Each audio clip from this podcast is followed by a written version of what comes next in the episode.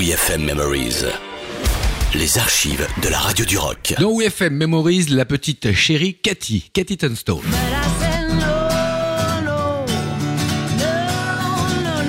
Celle que l'on surnomme désormais The Loop Pedal Girl nous avait raconté qu'elle a composé Black Horse and the Cherry Tree en à peine 10 minutes en testant une petite pédale de sample.